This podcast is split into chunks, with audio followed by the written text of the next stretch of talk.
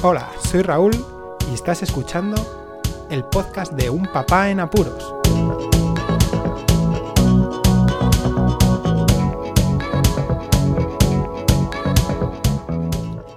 Hola, Poz Escuchas, bienvenidos a un nuevo episodio del podcast de Un Papá en Apuros. Espero que no se oigan coches pasar, ni motos, ni ruidos demasiado ambientales, ya que eso significaría que igual la casa se ha venido abajo, puesto que estoy grabando desde casa. Este episodio lo tenía en mente desde hace muchísimos años. El trámite de obtener y o renovar el certificado digital es algo que aquí en España, cuando más o menos hace trámites a alguien eh, vía internet, vía telemática, es muy recomendable tenerlo. Aparte del DNI electrónico, que es el documento nacional eh, de, identidad que tenemos cada uno de los españoles y el cual tiene un chip donde se puede meter una clave representativa de la persona, identificativa, el certificado digital sigue siendo para mí mucho más útil porque lo puedes mm, introducir en distintos navegadores, incluso dentro de los teléfonos móviles. Los teléfonos móviles tienen todos una opción para añadir certificados digitales, una certificación de que eres tú la persona que va a hacer cierto trámite. a la hora de obtenerlo o renovarlo es muy distinto. Por eso quería hacer este podcast. Me voy a basar en la obtención y renovación del certificado digital para una persona física. Se puede obtener certificado digital para eh, la certificación de representante, administración pública, certificados de componente, como dicen allí, pero aquí lo que voy a hablar es solamente para las personas físicas. Si no sabéis lo que es un certificado digital, es un documento digital, valga la redundancia, que tiene cierta codificación proporcionada por el servicio de la Real Casa de la Moneda y Fábrica Nacional de la Moneda y Timbre del Gobierno español para que pueda ser identificado para realizar trámites de una forma muy segura a través de Internet. En vez de presentarse en ciertas administraciones en persona, pues se pueden realizar trámites vía Internet. Lo primero que hay que hacer es ir a la página web de la sede digital de la Fábrica Nacional de la Moneda y Timbre. Esta página web es sede.fnmt.gov.es y esa es la página principal. Eh, para decirlo de seguido, es sede.fnmt.gov.es. Y luego hay que poner una barra y añadir certificados en el navegador para ir directamente a la sección de obtención o de renovación de los certificados digitales. Aquí, en esta última página, se puede ver en la barra lateral izquierda los distintos certificados que se pueden obtener. No lo he dicho, pero lo mejor es meterse en un ordenador de sobremesa o en un portátil y no hacerlo desde el móvil, porque todo esto va a requerir un tiempo y mejor verlo todo bien. Además, ya veréis que no es sencillo y que no soportan todos los sistemas ni navegadores. Bueno, ya habiendo dicho qué es un certificado digital, lo mejor es leerse un documento que se puede obtener desde esa página web donde se puede mmm, estudiar, porque es estudiarlo en 15 páginas, todo lo necesario para poder obtener o renovar el certificado digital.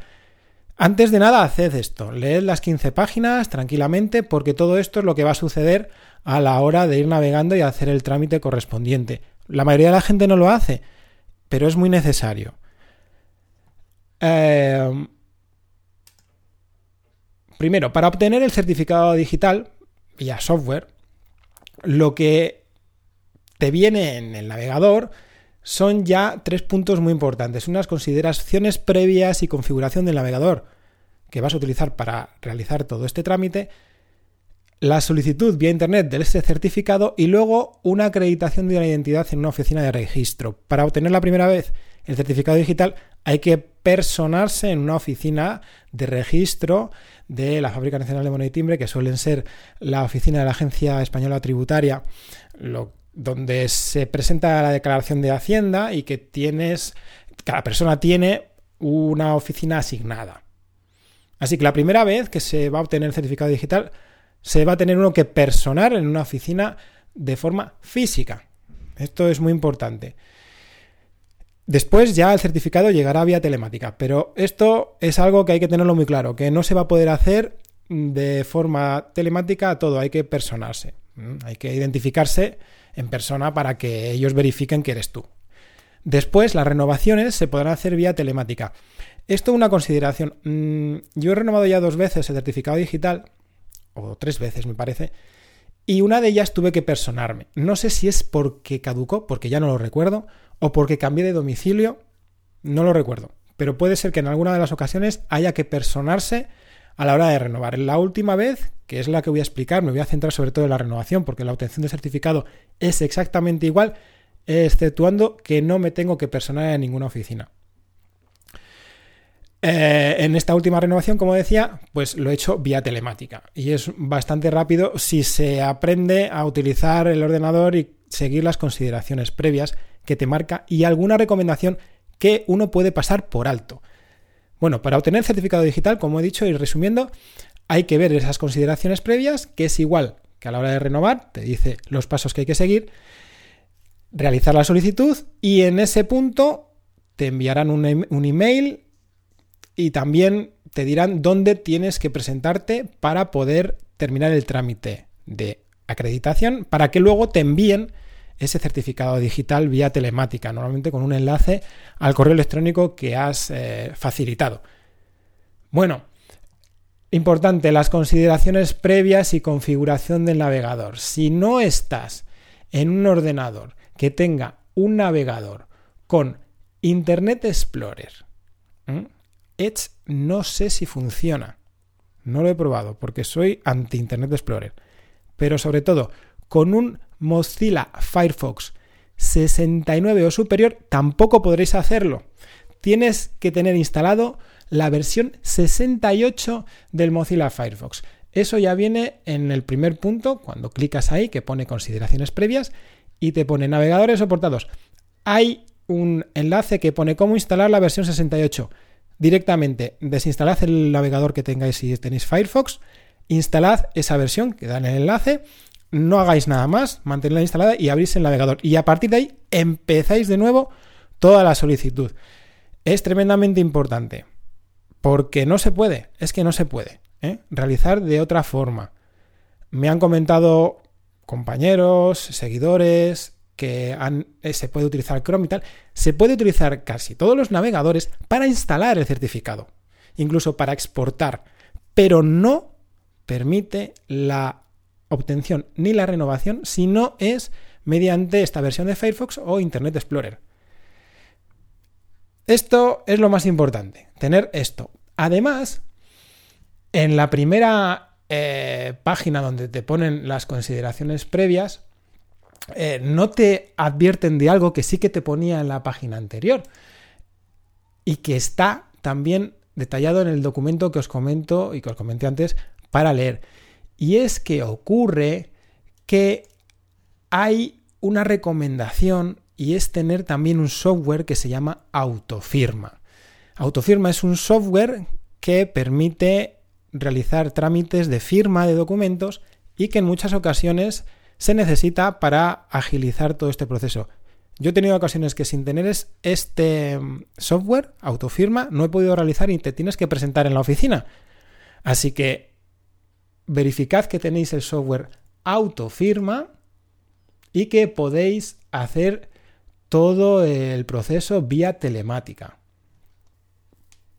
Por si no lo encontráis directamente en la barra lateral donde pone persona física, vais clicando para obtener certificado con software y debajo, después de lo que pone descarga de su certificado en el punto 4, te pone recomendación, copia de seguridad. Pero es que hay una segunda recomendación y pone la mayoría de las web de la administración requieren de la aplicación autofirma para trabajar en ellas. Y esta es una de ellas.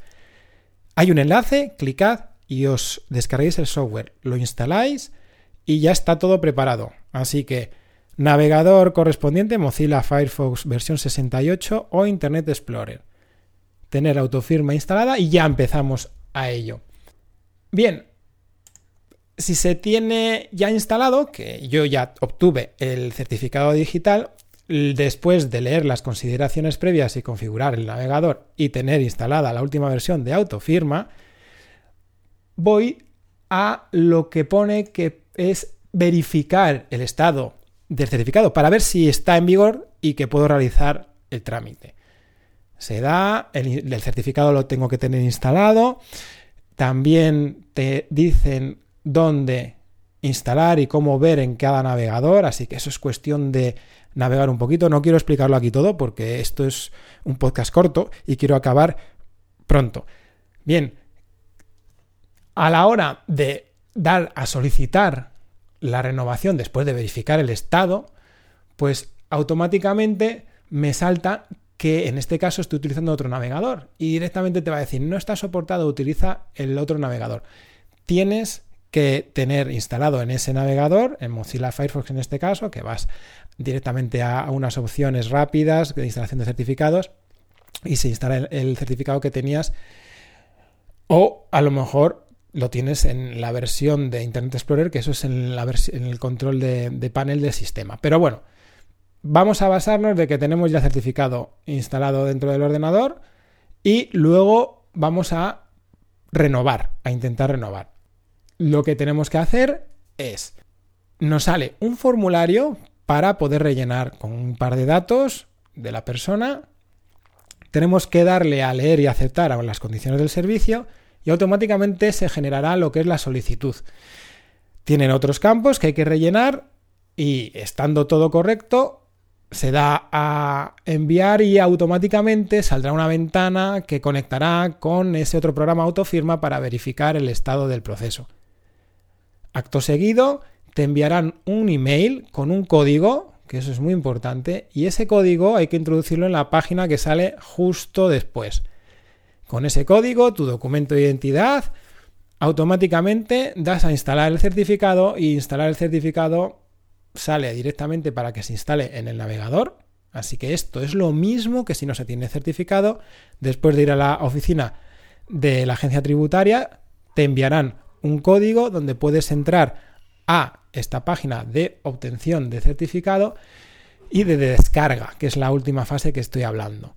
En la descarga te viene ese código que te han dado y te podrás descargar e instalar automáticamente el certificado en el navegador.